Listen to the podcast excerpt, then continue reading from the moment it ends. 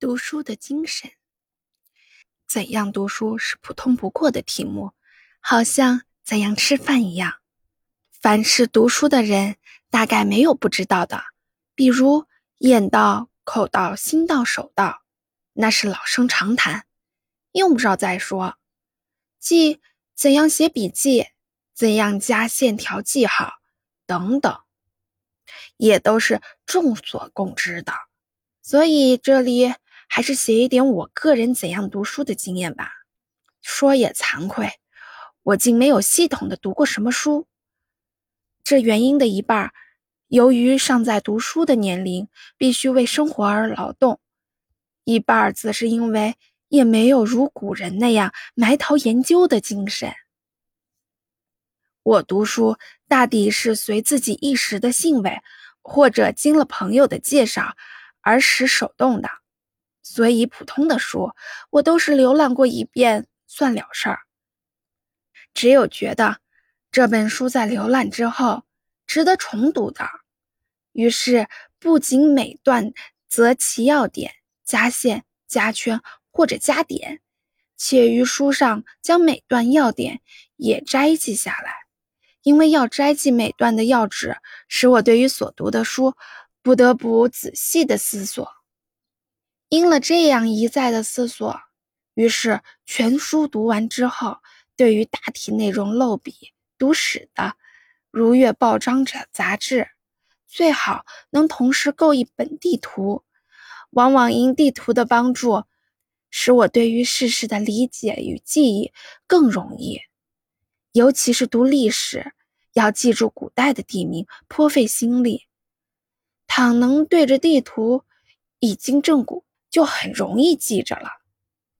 又因服务书店之故，乃得时时到了图书室中，翻阅我所读的书，自然读了不少。但是却给我认识了学海之浩瀚无涯。有不少书从目录序文翻阅，到底也得了个大概。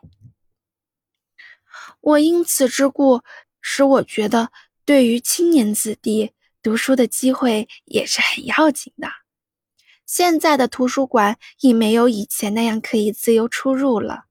为了要扩大对于读书的认识，于是只好常常在中外书店翻阅图书，这成为了如看电影一样的消遣。有时遇到好书，便估量我的经济，买了回来。然而，遇到囊中空空的时候，虽有好书，只好恋恋不舍地走开。那时在感情上可真难受呢。只为读外国文，我的经验大概是这样：因为我对于英文、日文都是出自于自修，而我当时的目的应只在看书，所以发音怎样，我是不大顾到的，甚至作文。我也置之不顾，我的用意只求能明白，但欲明白真正的意义，单是认识生字、理解句子还不够，我需借此来练习我的翻译。这时，我对于一字一句都有了认真的思索寻味的机会。我所读的大抵是英文而有日文注释的文学作品，因此。我得由于日文理解英文，由英文以理会日文，从两方面的比较对照，认取其意义所在。我颇想以此方法自修德文，但是上了三十的年纪，虽然时间可以抽得出来，而年少时那种读书的精神却大减了。结果德文还是不得其门而入。由此可知。怎样读书之外，还得有读书的精神才是。